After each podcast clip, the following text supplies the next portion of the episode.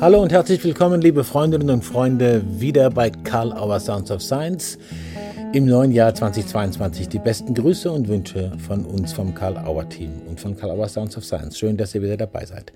Unser heutiger Gast ist Ilja Gold.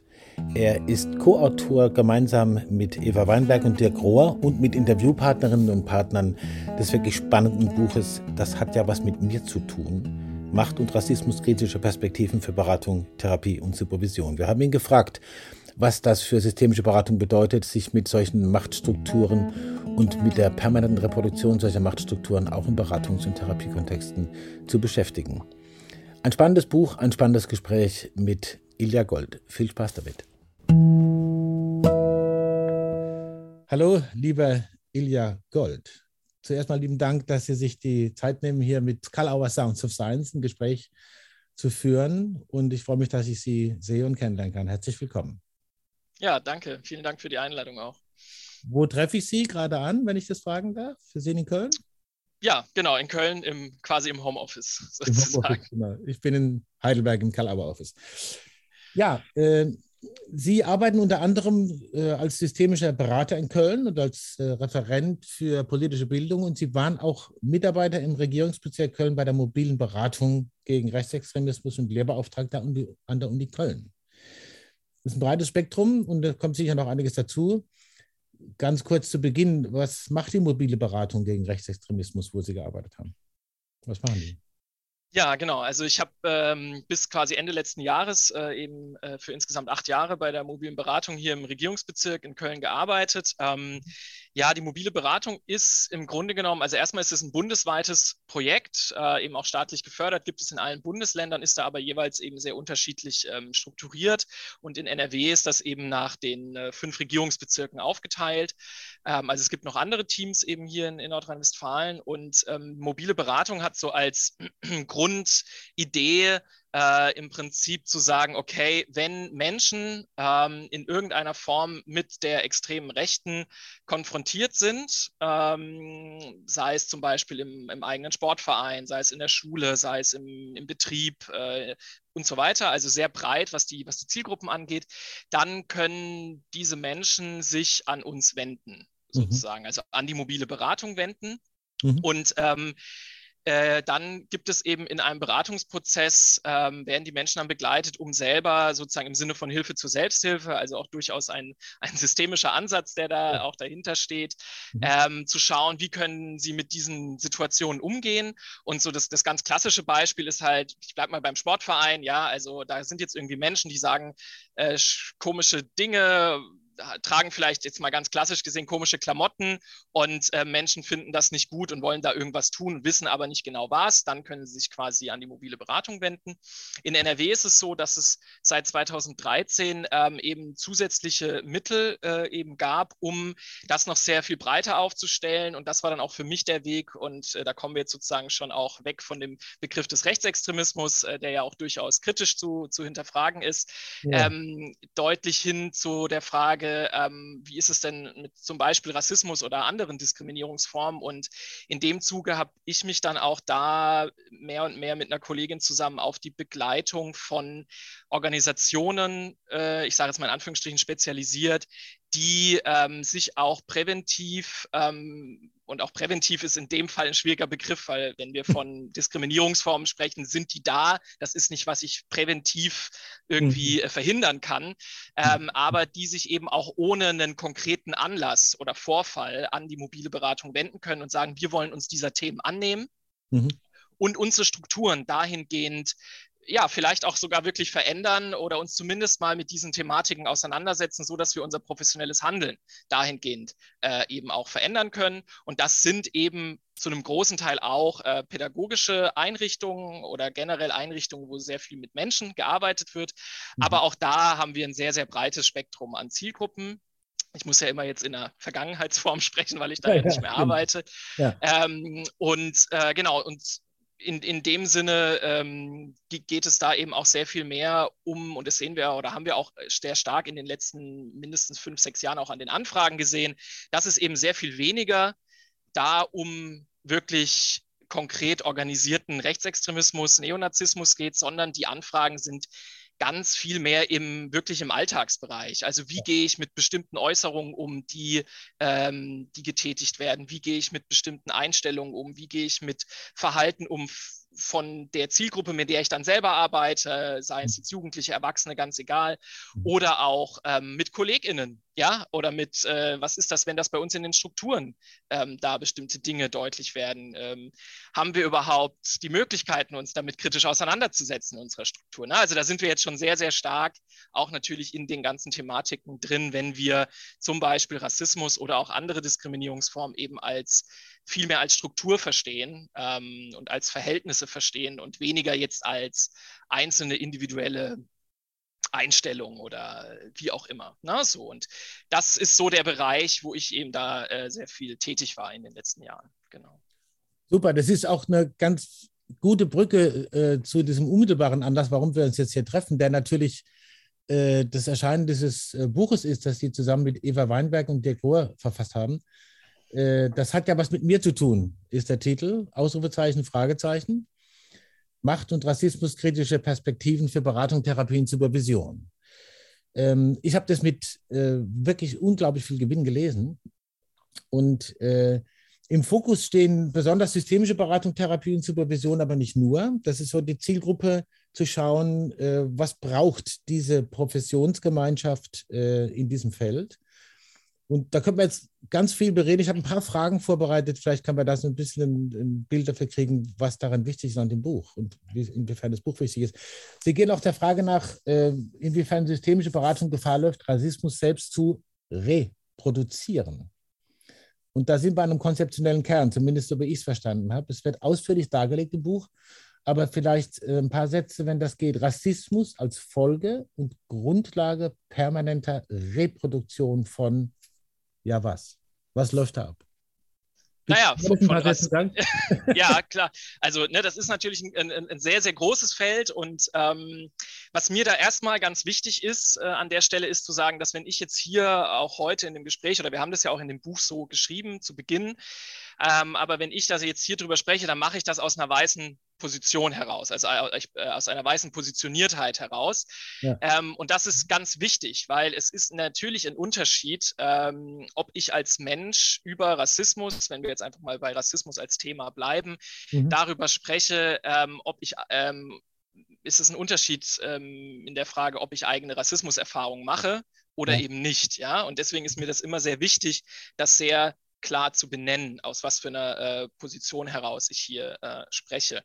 Mhm. Ähm, und naja, wenn wir die Frage stellen, eine Reproduktion von was, dann würde ich da erstmal äh, darauf antworten, eben eine Reproduktion von Rassismus als Machtverhältnis. Ja, also sozusagen als Verhältnis, was äh, gesellschaftlich wirkt. Und das ist, ähm, ich hatte das äh, eingangs schon ganz kurz angesprochen, das ist eben auch ein sehr, sehr großer und, und äh, wie ich, aber auch viele andere, also die Sachen, die da drin stehen, die haben jetzt ja wir nicht erfunden, sondern das ist ja auch was, was ja an vielen, vielen anderen Stellen äh, von Menschen auch schon, schon beschrieben wurde.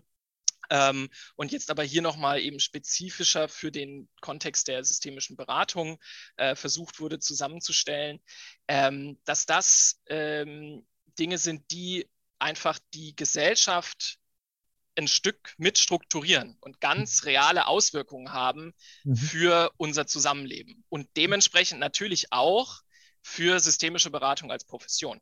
Ja. Weil äh, es ist natürlich ein Unterschied, äh, auch da wieder, ähm, ob ich als Person in einen Beratungsprozess gehe, ähm, als, als weiße Person ähm, und äh, habe ich diese Themen auf dem Schirm mhm. oder habe ich, und da sind wir schon auch bei einer Sache, äh, habe ich das Privileg, mich eigentlich in meinem Leben damit nicht auseinandersetzen zu müssen, wenn ich es nicht will, weil ich eben nicht davon betroffen bin, ja, mhm. äh, in den Formen von, von Rassismus, in den negativen Auswirkungen. Ne, so. Mhm. Und ähm, diese Reproduktion, die sehen wir äh, gesamtgesellschaftlich in vielen, vielen Bereichen. Da ist das die systemische Beratung gar keine Ausnahme. Genau. Ähm, mhm. Und das sehen wir natürlich äh, genauso auch in den Fragen, wie sich andere Bereiche ähm, und andere Professionen äh, damit auseinandersetzen oder eben auch nicht damit auseinandersetzen. Ähm, Gerade auch der Bereich zum Beispiel, ähm, weiß ich nicht, also ne, wir reden ganz häufig natürlich auch da sehr schnell über Schule, über soziale Arbeit und so weiter ja. und so fort. Ja. Ja. Ähm, aber ich finde es auch sehr wichtig, an der Stelle eben nicht nur zu sagen, Rassismus ist ein Problem oder ein, ein Phänomen oder wie auch immer das benannt werden möchte, was jetzt nur im Kontext mit Jugendlichen oder mit pädagogisch erreichbaren Menschen irgendwie zusammenhängt, sondern es ist eine, eine gesamtgesellschaftliche äh, Situation, äh, kontinuierliche Situation. Mhm. Und dementsprechend müssen wir uns damit auch in den verschiedensten Professionen damit eben auch auseinandersetzen. Da haben wir jetzt schon so ganz viele Sachen angesprochen, wo, wo mir so sprachliche Nuancen auch aufgefallen sind, was ich unheimlich spannend finde und was äh, scheinbar sehr wichtig ist. Da kommen wir doch hin. Ähm, Sie haben äh, drei Perspektiven, wenn ich das richtig verstanden habe, äh, aus denen heraus die alltägliche Reproduktion von Rassismus äh, klar beobachtet werden kann. Ja? Das eine wäre so die betroffene Perspektive, da haben Sie schon das angesprochen, da gibt es auch im Buch sehr erhellende Interviews nebenbei bemerkt.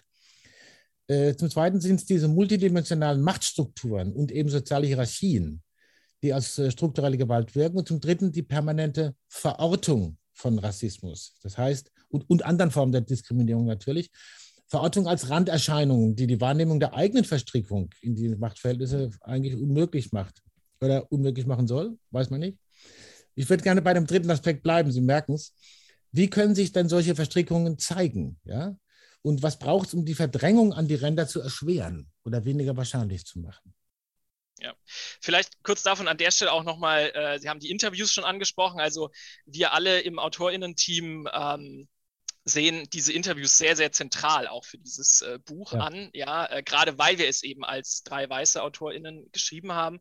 Also an der Stelle auch nochmal äh, vielen Dank an die Interviewpartnerin ja. ähm, dafür. Ähm, und ja, zu der dritten Frage oder dem Bereich, das ist natürlich was, ähm, dieses Verschieben an ges vermeintlich gesellschaftliche Ränder, ja, das ist etwas, was eine sehr, sehr große Tradition hat, mhm. sowohl gesellschaftlich, aber durchaus auch in intellektuellen, also ich sage jetzt mal in Anführungsstrichen, in intellektuellen Zusammenhängen, auch in, in Forschungsperspektiven und so weiter. Ah, okay. Ähm, mhm. Und weil es natürlich grundsätzlich, Sie haben ja schon die Frage, wenn ich das jetzt richtig verstanden habe, gestellt, ist das sozusagen auch der Versuch, sich nicht damit auseinanderzusetzen zu müssen, ja, ähm, äh, und da würde ich, das würde ich ganz klar bejahen. Ja, ähm, also wenn ich sage, das sind Dinge, die finden irgendwo am Rand statt oder nur bei ganz bestimmten Menschen, ja, so, die an eine ganz bestimmte Einstellung haben, die es dann zu überzeugen gilt. Also all das, was, was damit dann so einhergeht oder teilweise, wenn es ja auch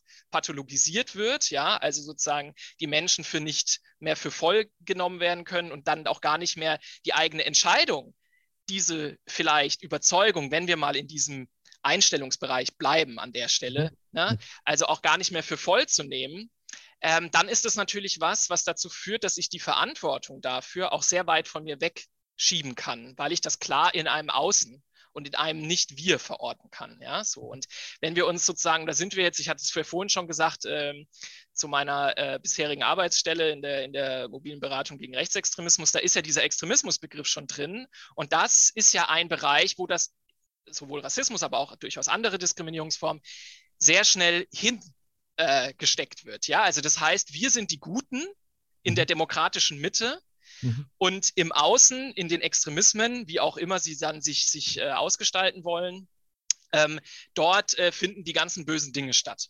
Und Sie merken schon, wie ich das benenne, ähm, das ist natürlich etwas, was uns A, gesellschaftlich, aber auch gerade in, in, in, in professionsbezogen, also sei es jetzt äh, in pädagogischen, sozialarbeiterischen, aber auch in, in, in diesen ganzen beraterischen Kontexten überhaupt nicht weiterbringt mhm. ähm, und auch keine Lösungsansätze bereithält. Ja, so. Mhm. Und ähm, ich würde an der Stelle eben sehr stark sagen, dass die Anerkennung und die Betrachtung dessen, dass ich selbst als Person, auch wenn ich nur die besten Absichten hätte, ja, ähm, trotzdem Teil dieses Systems unter vielen anderen bin. Und dazu gehört eben Rassismus als Machtverhältnis. Und ich kann mich als weiße Person ähm, eben nicht davon freisprechen, einfach äh, äh, Teil von Rassismus zu sein, auch wenn ich das blöd finde mhm. ähm, und nicht richtig finde und moralisch verwerflich finde, ähm, aber was eben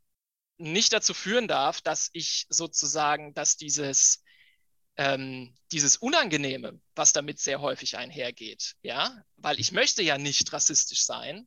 Mhm. Das Unangenehme darf meiner Meinung nach oder auch der Menschen, die sich jetzt in der rassismuskritischen Arbeit äh, bewegen, nicht dazu führen, dass mich sozusagen dieses Unangenehme davor abhält, mich selber mit meiner Position im Kontext von Rassismus auseinanderzusetzen und das kritisch zu reflektieren.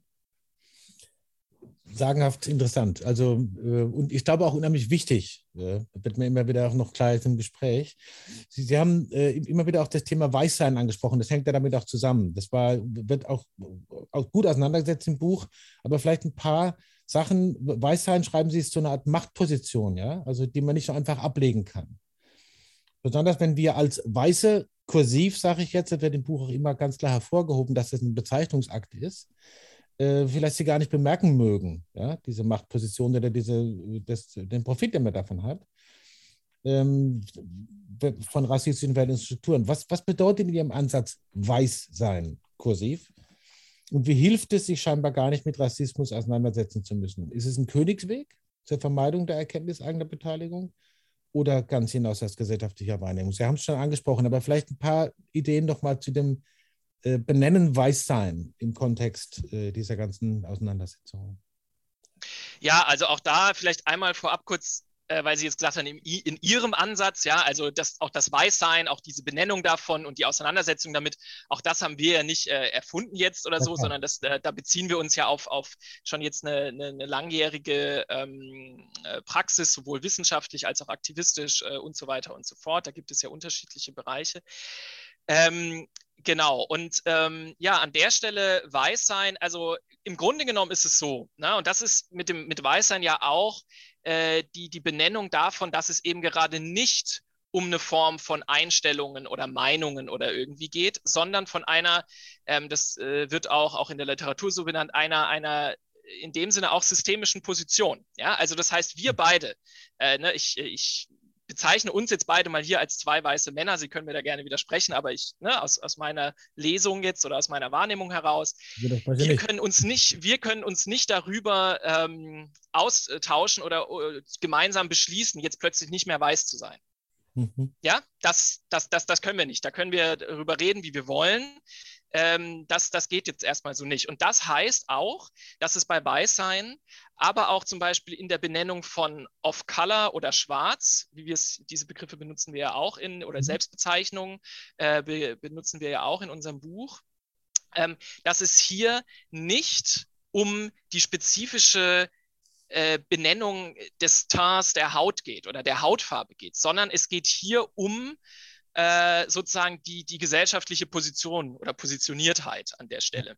Ja. Ähm, also auch die Frage, wie werde ich im Außen wahrgenommen? Ja? Mhm. Und ähm, dass das Weißsein erstmal ähm, mit Privilegien einhergeht ja, in einer äh, eben auch rassistisch strukturierten Gesellschaft. Mhm. Also ähm, ne, wir haben dann ja auch diese Beispiele in unserem Buch, und da gibt es ja auch noch viel, viel mehr.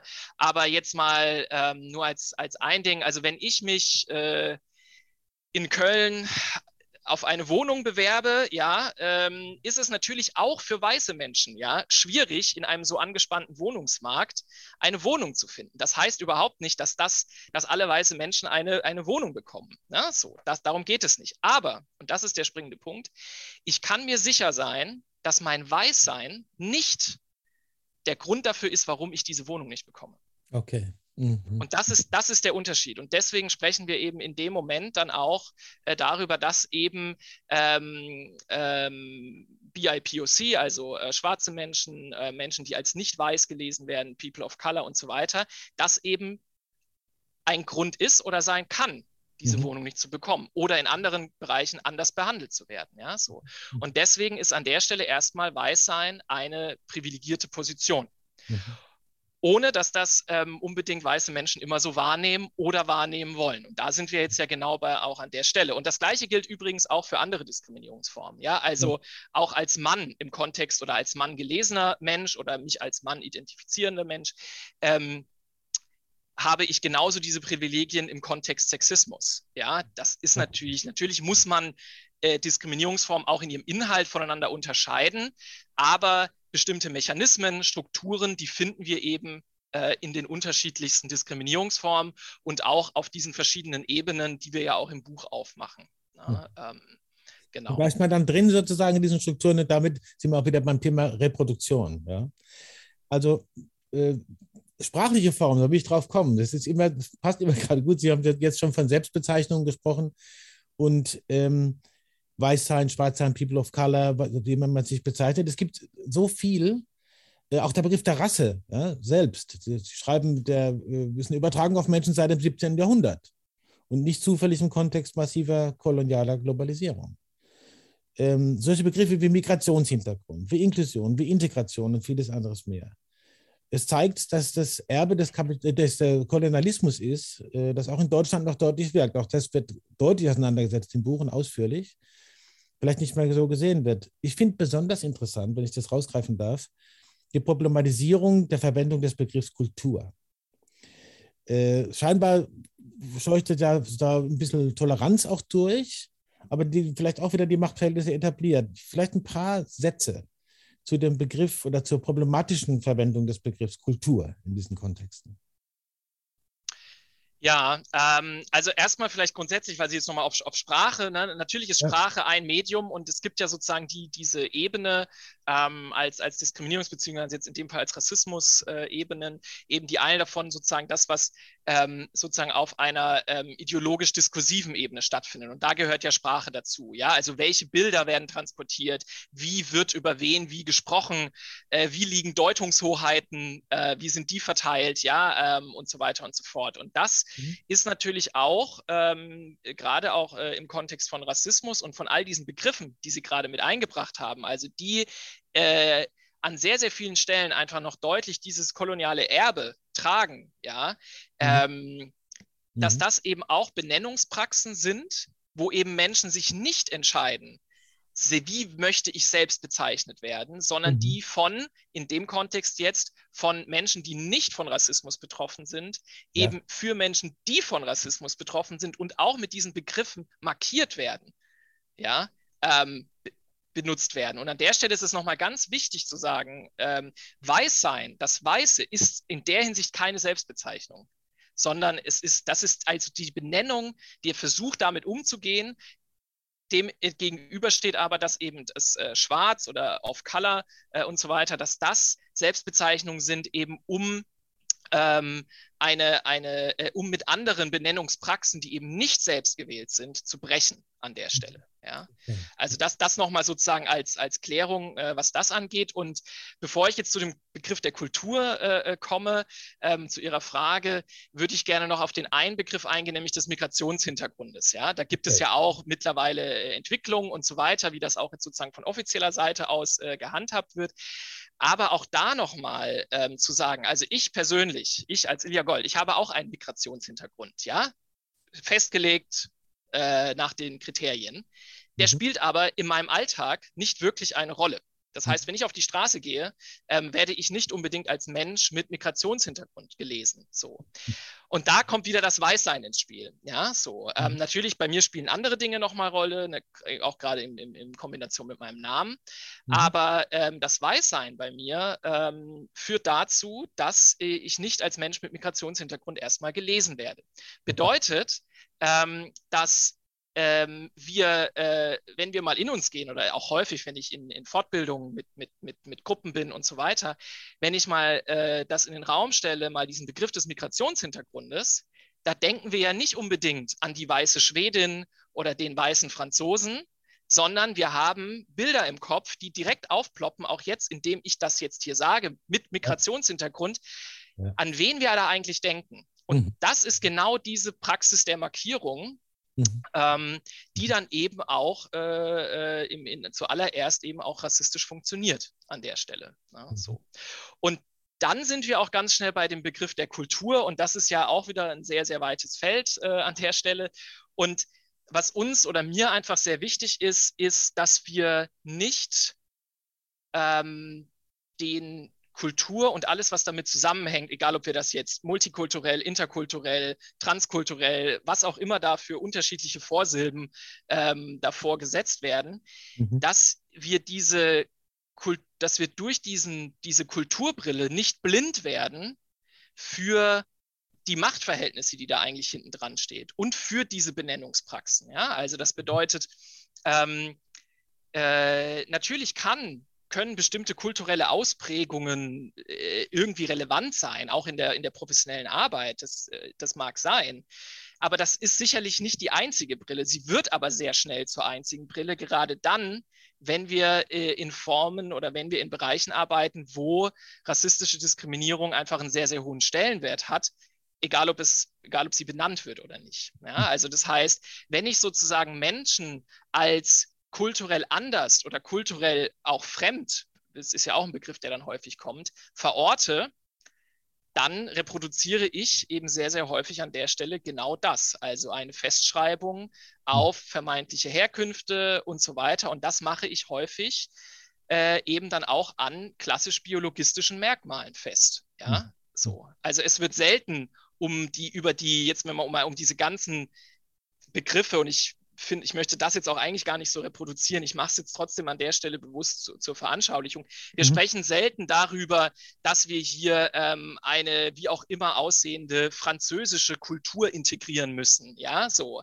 Darüber sprechen wir nicht. Da haben wir jetzt den Begriff Kultur, Integration und so weiter drin. Und wer bestimmt überhaupt, wann etwas wer wie integriert ist und wer nicht. Also Frage der Deutungshoheit, ja. Mhm. Also, ne, Sie sehen, das sind alles Dinge, da sind wir einfach sehr schnell in den Verknüpfungen drin.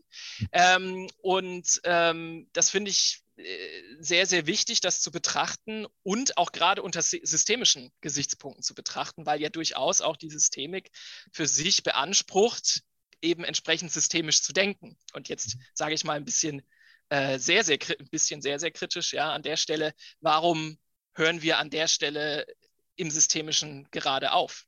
Ja, ja. Äh, mit, der, mit der Kritik und mit der Selbstkritik auch an der Stelle. Ja, das sind noch zwei, drei Fragen, die ich dazu noch gerne anschließen würde. Ähm, direkt mal jetzt in die Beratungspraxis hinein, also ins systemische Denken und respektive dann auch die Praxis, die daraus da oder da so und so resultiert. Ich greife mal eins raus. Es gibt ja so eine Art, ich sage jetzt mal in Anführungsstrichen, Heiligtum systemischer Ansätze ist das Konzept Neutralität oder Allparteilichkeit, wie auch sonst es genannt wird. Sie sehen das äh, sich auch sehr kritisch an, besonders da aus meiner Sicht, wo sich zeigt, dass die Berücksichtigung politischer Machtstrukturen dann gar nicht mehr in den Blick kommt oder gar nicht stattfindet in Beratung und Therapie. So habe ich das verstanden zumindest. Da könnte es ja schwierig werden, Neutralität aufrechtzuerhalten. Wie wichtig ist Neutralität? Wo findet sie ihre Grenzen? Und wo wird auch nicht gesehen, dass Neutralität eben nicht gewahrt ist, auch wenn man meint, es sei so? Kann man das so sagen? ja, also das letzte auf jeden Fall. Ähm, ich würde aber noch einen Schritt vorher gehen. Also für mich, und da spreche ich sowohl jetzt aus einer Perspektive des die durchaus systemisch geprägt ist, natürlich, aber auch aus einer Perspektive, auch in meiner Arbeit äh, als, als Referent für politische Bildung, wo ja auch diese Neutralitätsforderungen und, und Bereiche ja auch immer wieder gestellt werden. Ähm, runtergebrochen würde ich sagen, Neutralität ist konzeptionell nicht möglich sozusagen. Also ich, ich habe da eine sehr klare Perspektive darauf, ja. Mhm. Und ähm, ich finde, das zeigt sich ja auch da, wie immer wieder darüber diskutiert wird, auch im systemischen Kontext und wie wir dann so unterschiedliche Entwicklungen haben. Reden wir über Neutralität, über Allparteilichkeit oder war es doch andersrum und so weiter. Ne? Also diese Entwicklung, ähm, das ist ja auch nicht alles linear, das, das sind ja auch, auch äh, durchaus zirkuläre Prozesse vielleicht, wenn man es so sehen möchte an der Stelle. Mhm. Ähm, genau, aber äh, kurz dazu, also für mich sind es in dem Fall, weil Sie jetzt auch politische ähm, Verhältnisse oder Strukturen gesagt haben, glaube ich. Mhm. Also ich würde das nochmal trennen und sagen, es geht mir hier um Gesellschaft, also es ist, weil, weil dieser Politikbegriff auch jetzt nochmal erstmal sehr viel stärker dann äh, nochmal vielleicht definiert werden müsste. Deswegen erstmal so das Gesellschaftliche an der Stelle, also wenn wir über gesellschaftliche Machtstrukturen sprechen, ja, mhm. dann kann ich als Person, die darin lebt, die darin Erfahrungen macht, die dadurch geprägt ist, beeinflusst wird, erstmal ganz egal, welcher Positioniertheit, ich kann da nicht neutral sein. Das schließt hm. sich aus. Also ich kann hm. als, äh, bleiben wir mal bei dem Beispiel, ich kann als weißer Mann nicht neutral im Kontext Rassismus sein. Ich kann auch nicht neutral im Kontext Sexismus sein. Das funktioniert nicht. Da kann ich tun, was ich will. Das geht nicht. Ja, so. Mhm. Weil in dem Kontext, wenn ich ähm, mich vermeintlich de dem, was wir jetzt unter neutral verstehen würden, ja, landläufig, sage ich mal, ähm, mich neutral verhalten würde, ist ein neutrales, vermeintlich neutrales Verhalten im Kontext Machtverhältnisse immer die Stärkung der dominanten Position. Okay. Mhm. Weil durch ein vermeintlich neutrales Verhalten dem nichts quasi in Anführungsstrichen entgegengesetzt wird oder eben nicht dazu beigetragen wird, dass marginalisierte Positionen mehr Gehör bekommen, ähm, mehr präsent sein können, ähm, mehr, ähm, ähm weiß ich nicht, äh, eine, eine, Unterstützung erfahren, jetzt mal unabhängig davon, ob die eigentlich gebraucht oder auch gewünscht ist. Aber also ein, ein, ein vermeintlich neutrales Verhalten führt in sich zur Reproduktion von Machtverhältnissen, weil es die dominante Seite ähm, äh, stützt dadurch, äh, auch wenn ich das nicht möchte. Ja, und ich finde, runtergebrochen auf ein Beratungssetting, gerade in einem Mehrpersonen-Setting, ja, äh, weiß ich nicht, Teamentwicklung oder sowas, keine Ahnung, ja, da sehe ich das ja sehr deutlich. Also wenn ich mich da nicht verhalte als Beraterin oder Berater, ähm, zu beispielsweise, bleiben wir mal bei sehr offensichtlichen, vielleicht rassistischen Äußerungen ähm, und so weiter, äh, und ich mich da in einer Neutralität wähne, naja, was bleibt dann zum Schluss übrig? Dann bleibt das stehen. Mhm. Ja, also das heißt, dann beschäftige ich mich und auch die Gruppe explizit nicht damit und ähm, auch für die Menschen, die, ähm, die davon betroffen sind, negativ, in dem Moment ist das ein, okay, das findet hier genauso statt wie bis jetzt vielleicht an vielen Stellen meines Lebens auch. Ja. Und dann sind wir sehr schnell bei der Frage von Professionalität in, in Beratungssettings und so weiter und so fort, diese Dinge auf dem Schirm zu haben, ähm, wenn ich eben berate. Ja. Da kommen wir gleich noch hin äh, von der Beratungspraxis auch zum Lernen von Beratungspraxis. Eine kleine Zwischenfrage noch, die ich unbedingt loswerden wollte. Sie haben da, Sie gucken auch auf so Begriffe wie Othering, Double Binds, Subjektbildung, Internalisierung, die alle sozusagen miteinander in einem Wechselwirkungsverhältnis stehen. Nicht nur die Begriffe, sondern die äh, Muster, die sich im Verhalten zeigen. Äh, man findet das alles im Buch sehr ausführlich beschrieben, aber ich fand besonders interessant das Konzept Othering. Was, äh, was bedeutet Othering? Ganz kurz sozusagen. Und was bewirkt es? Ja. Als Beispiel mal. Ähm, ja, also Othering ist äh, sozusagen die ganz runtergebrochen, ne, äh, könnten, könnten wir, das, das haben auch andere äh, schon so formuliert, zu sagen, Menschen werden nicht als andere geboren, sondern sie werden zu anderen gemacht.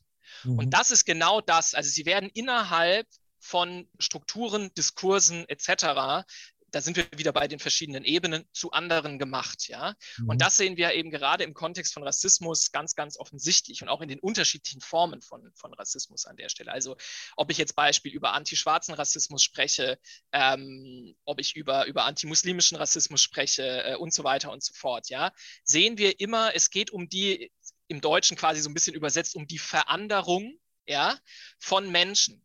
Und das hat natürlich ganz konkret was damit zu tun, auch äh, wenn ich äh, mir Fragen des Zusammenlebens stelle oder auch im, im, in, der Person, also in der persönlichen Interaktion. Ja? Also wenn ich ähm, durch äh, zum Beispiel bestimmte Fragen, ja, und wenn ich nicht mit bestimmten Antworten zufrieden bin, was mein Gegenüber mir nennt, äh, also die Frage, woher kommst du beispielsweise, ist eine Frage, in jeder Fortbildung wird die thematisiert, weil das anscheinend für viele weiße Menschen eine sehr, sehr grundlegend wichtige Frage ist, ja, äh, Menschen danach zu fragen, wo sie herkommen. Mhm. Ähm, und dann sind wir wieder bei Neugier und es ist doch nur gut gemeint und so weiter. Aber wenn ich diese Frage jeden Tag, also ich kann, ich kann das ja gar nicht beurteilen, aber wenn ich diese Frage jeden Tag gest gestellt bekomme, bekomme.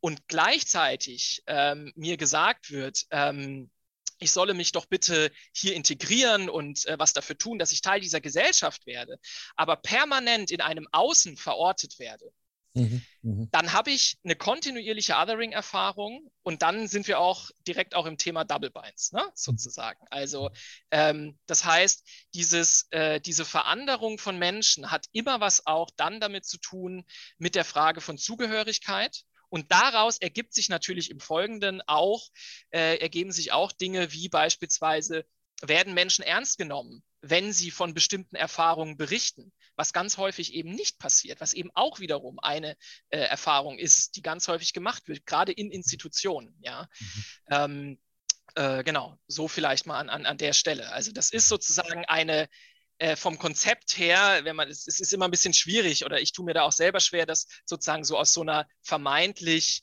Metaperspektive zu mhm. beschreiben, weil das ja überhaupt nicht geht, weil, wie mhm. gesagt, ne, wir sind da Teil davon. Ähm, aber wenn man das sozusagen Othering als Konzept in Anführungs- oder als Konzeptbeschreibung sieht, ist das sozusagen eine der wichtigen Grundlagen, ähm, wie äh, Menschen oder die wichtigen Grundlagen, wie überhaupt Menschen zu anderen gemacht werden. Ja. Ähm, und dass das ein Prozess ist, der gesellschaftlich stattfindet auf verschiedenen Ebenen. Das hat mir jetzt auch nochmal klar gemacht, ist, man könnte quasi sagen, äh, es ist klassisch systemisch das Buch in seiner äh, wirklich intensiven Ausbreitung solcher unterschied unterschiedsfreundlicher und unterscheidungsverfolgender ähm, Prozesse, Konzeptionalisierungen, Benennungspraxen, wie Sie gesagt haben, und so weiter und so weiter, was das mit, wie das miteinander Zusammenhang steht. Ähm, ja, und aus. Ja, bitte. Ja, ja und, und genau, und aus dem ähm, aus, aus der Perspektive, ja, finde ich eben, und so beschreiben wir das ja auch in dem Buch, das Systemische hält auf der einen Seite sehr viele Anschlussmöglichkeiten vor für rassismuskritisches Denken, für rassismuskritische Perspektiven, ja, äh, und gleichzeitig aber eben auch Widersprüche. Und da sind wir eben beim Kontext Neutralität beispielsweise oder auch, äh, auch bei einzelnen Methoden, ne, ähm, wo es dann um Reproduktion geht. Aber genau das auch so, wie Sie das gerade nochmal beschrieben haben, ähm, wir finden da sehr viele Überschneidungen, äh, sowohl äh, vom systemischen Denken und auch im, dem rassismuskritischen Denken. Und ähm, das fände ich total wichtig und das wird ja auch an, an unterschiedlichen Stellen, die vielleicht aber auch gerade weniger gehört werden, weil natürlich auch da bestimmte Marginalisierungen wirken. Ja, und das vielleicht auch nochmal dazu äh, eine ganz praktische Geschichte. Es macht einen großen Unterschied, auch gerade im, im Kontext von Fortbildungen und so weiter und auch hier in dem Moment, wenn wir sprechen, ob ich darüber spreche als weiße Person oder ob das eine Kollegin of Color macht. Mhm. Ich erlebe das sehr, sehr häufig, wir erleben das sehr, sehr häufig, dass ähm, es erst dann anscheinend richtig ist, wenn der weiße Mann das sagt. Und davor wird das in Frage gestellt, was völlig absurd ist mhm. in dem Kontext Rassismus. Mhm. Aber auch da wieder die Zuschreibung von Objektivität vermeintlich, von Deutungshoheit und so weiter und so fort. Ja, jetzt bin ich da ein bisschen abgeschrieben, aber das, das glaube ich, ist ein wichtiger Punkt, das an der Stelle nochmal so zu, zu benennen. Ja, finde find ich total spannend. Und im Buch kann man das ja noch ganz ausführlich an verschiedenen Stellen gut äh, nachverfolgen. Muss aber noch mal den Weiterbildungskontext ansprechen, das ist ganz klar, denn äh, offensichtlich, so wird es auch im Buch beschrieben und wenn man sich umschaut, äh, scheint da auch vieles dran äh, der Fall zu sein. Es kommt quasi nicht wirklich vor. Es, sozusagen die Aus- und Weiterbildung ähm, reproduziert wieder diese Marginalisierung oder Randerscheinungen. Und Sie sagen, ähm, man bräuchte äh, einen curricularen Einbezug. Äh, expliziter Rassismus und diskriminierungskritischer, diskriminierungskritischer über Rassismus auch noch hinausgehen in systemischen Außen- und Weiterbildungsgängen. Das hat auch der Aya Asen in seinem Vorwort nochmal ganz deutlich gesagt. Vielleicht ein paar Sätze dazu. Äh, wie könnte das aussehen? Wie könnten die Anbietenden dafür gewonnen werden? Also zum Beispiel äh, Verbände, zum Beispiel Institute, außer natürlich durch die Lektüre des Buches. Das wird sehr viel helfen. Aber wie könnte man da dran gehen, dass das wahrscheinlicher wird, dass das endlich ankommt? Ja, ich glaube, da gibt es sehr, sehr viele unterschiedliche Wege, die da wahrscheinlich gegangen werden äh, müssen. So und die natürlich auch in Teilen schon gegangen werden, ja, aber mhm. eben noch nicht in, im Sinne einer allgemeinen Anerkennung, äh, dass das wichtige Themen für äh, Ausbildungen sind in, im systemischen ja. Kontext. Und auch da, ich hatte es vorhin schon gesagt, steht ja das Systemische nicht alleine da. Also das sehen wir ja auch in vielen anderen Bereichen, ähm, ja. dass das eben da auch noch nicht so angekommen ist, beziehungsweise ich immer noch ähm, das sozusagen noch nicht zu einem Kern oder zu einem Pflichtprogramm geworden ist, sondern dass das äh, immer noch äh, in einem Wahlbereich beispielsweise fällt und ich da eben immer, wenn ich okay. es möchte, auch drum rumkommen kann. Ja, so. Mhm. Und ähm, also ich glaube, hier müssten wahrscheinlich sehr, sehr viele unterschiedliche Wege gegangen werden. Und ähm, äh, an der Stelle ähm, würde ich jetzt aus meiner Perspektive einfach die Menschen, die Ausbildung anbieten, ja, oder die Institute oder auch, auch natürlich dann die Verbände, die das zertifizieren und so weiter und so fort. Ne? Mhm. Also ich, ne, an der Stelle ähm, sagen, naja, also wenn wir für uns als systemische BeraterInnen und so weiter, TherapeutInnen, SupervisorInnen, ne, mhm. ähm, für uns in Anspruch nehmen, in der Gesellschaft, in der wir leben, professionelle Beratungsarbeit zu machen. Ja. Mhm. Dann ist das genauso wie alle möglichen anderen äh, curricularen Inhalte, die es sozusagen in den Rang einer, einer wichtigen Rahmen äh, oder, oder Kerninhalte geschafft haben, ist das in, in unserer Gesellschaft, für, unsere, für ein professionelles Arbeiten in unserer Gesellschaft, ähm, wenn wir unseren Anspruch ernst nehmen, muss das auch ein zentrales Thema sein. Genau, einfach äh, aus, aufgrund des eigenen Anspruchs sozusagen, ja, äh, des eigenen Anspruchs, eine professionelle äh, Beratung äh, sozusagen ähm, zu bieten, zu, zu, zu leisten und natürlich entsprechend auch in dem Sinne auch äh, das professionell zu lernen. Äh, mhm. also zu lehren und zu lernen. Mhm. Ähm, in diesen Kontexten, ja, ähm, weil ich würde schon sagen, also die ähm, systemische BeraterInnen haben ja schon den Anspruch, äh, vielleicht, ich sage das jetzt mal so ein bisschen salopp, vielleicht etwas besonders reflektiert sein zu wollen, ja, mhm. ähm, und, und das als durchaus Kern ähm, ihrer äh, Arbeit mit unterschiedlichsten Perspektiven und so weiter und so fort äh, zu sehen.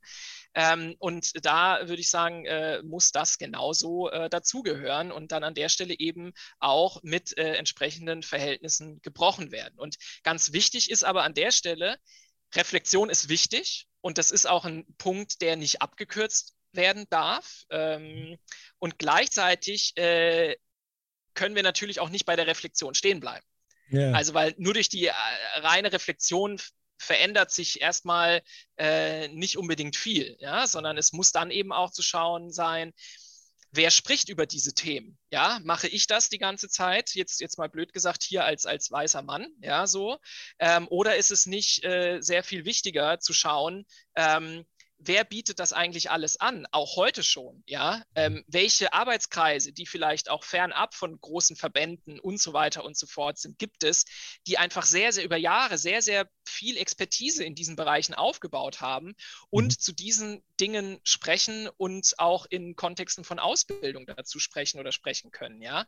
Also wen haben wir dabei überhaupt äh, im Kopf, ja? Mhm. Ähm, und, und, und wie müssen wir auch hier diese, diese Dinge durch, äh, durchbrechen, ja, so. Und das ist auch sehr selbstkritisch, ja, weil ich ja jetzt quasi hier auch wieder Teil ja, dieser ja, ja, Produktion bin, ja, so ähm, an der Stelle. Und ähm, das sind, glaube ich, äh, wichtige Fragen, die sich da stellen müssen. Es gibt ja jetzt ähm, seit äh, einiger, also einiger Zeit, seit, seit äh, letztem Jahr, äh, Anfang letzten Jahres, gibt es ja auch in der DGSF das äh, Netzwerk äh, Macht- und Diskriminierungskritik.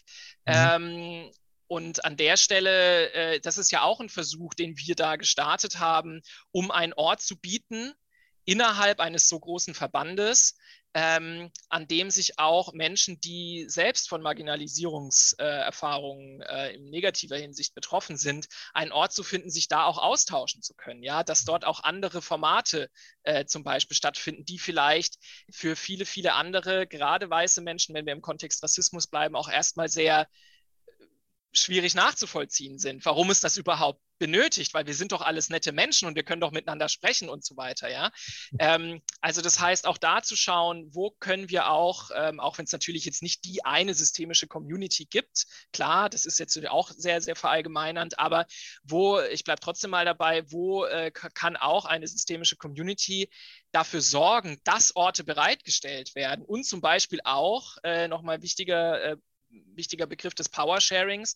Also wo kann ich auch Privilegien teilen und äh, Dinge auch abgeben an Privilegien, an Ressourcen und so weiter, ähm, mhm. um somit mehr zu einer, ja, zu einem zu einem, zu einem Zusammenleben oder Zusammenarbeiten jetzt in einem professionellen Kontext zu kommen, ähm, was, was sehr viel mehr ähm, auf einer auf, auf Augenhöhe oder auf, auf einer ähm, geteilten ja, wie soll ich sagen, also wo einfach eine, eine, eine Produktivität und, und, und, und, und ein, ein Gewinn darin liegt, ähm, eben nicht zu beanspruchen, dass ich nur, weil ich jetzt äh, weißer systemischer Berater bin, auch dementsprechend über alles erzählen kann. Ja, jetzt mal mhm. ganz ähm, blöd gesagt. So. Und gibt es vielleicht Menschen, die das sehr viel besser können als ich? Also, äh, ich muss ja immer ein bisschen auf die Uhr gucken. Äh, aber ich bin, ich, ich, ich könnte noch eine Stunde zuhören. Ich finde es unheimlich spannend und kann auch nur noch mal empfehlen, auch ein Buch zu lesen. Nicht nur pro Domo, sondern es lohnt sich wirklich extrem. Ähm, in zehn Minuten läuten hier die Glocken. Die wollte ich jetzt nicht unbedingt auf der Aufnahme haben, weil dann alles zugeht. Aber ich muss Ihnen natürlich die Abschlussfrage stellen, wenn ich darf. Die klassische Sounds of Science Frage. Gab es irgendwas, wo Sie sagen, aha, das ist mir nebenher noch eingefallen oder das habe ich vielleicht auch im Vorfeld erwartet und dann ist es nicht vorgekommen oder doch liegen geblieben? Oder eine Frage, wo Sie sagen würden, oh, die stelle ich mir schnell selber noch, dann kann ich noch was dazu sagen. Beziehungsweise vielleicht nochmal ein äh, abschließendes Statement, wenn Sie wollen. Ja. Ja, also vielleicht nur ganz kurz, also klar, ne, wie Sie auch schon gesagt haben, wir könnten jetzt natürlich auch noch über sehr viele andere Dinge äh, sprechen oder Sachen, die, die angerissen worden sind. Und es ist natürlich auch in so einem Interview jetzt nie so in die Tiefe. Dafür gibt es ja unter anderem dieses Buch, aber es gibt auch sehr, sehr viele andere äh, wichtige, wichtige und auch noch wichtigere, muss ich auch ganz klar sagen, äh, Bücher in diesen Kontexten, ganz klar. Ähm, aber ähm, eine Sache, die mir gerade nochmal in Bezug auf die Profession wichtig ist, auf die systemische Beratung wichtig ist, ist, dass wenn wir ähm, das aus meiner oder auch aus unserer Perspektive, wenn wir über diese Themen sprechen, über Rassismus, andere Diskriminierungsformen, ähm, finde ich es auch grundlegend wichtig, ähm, im Prozess der Anerkennung, dass wir in einer Gesellschaft leben, die durch unterschiedliche Diskriminierungsformen auch strukturiert ist, hm. weg davon kommen, diese Themen irgendwo in politischen oder Meinungssphären zu behandeln, sondern das als Grundlage unserer Professionalität zu sehen, die Auseinandersetzung mit diesen Machtverhältnissen. Mhm. Also es geht hier nicht um die Frage, gibt es Rassismus oder nicht oder was ist jetzt genau rassistisch und was nicht, sondern ja, das gibt es und das betrifft die Gesellschaft und es betrifft Menschen in Gesellschaft.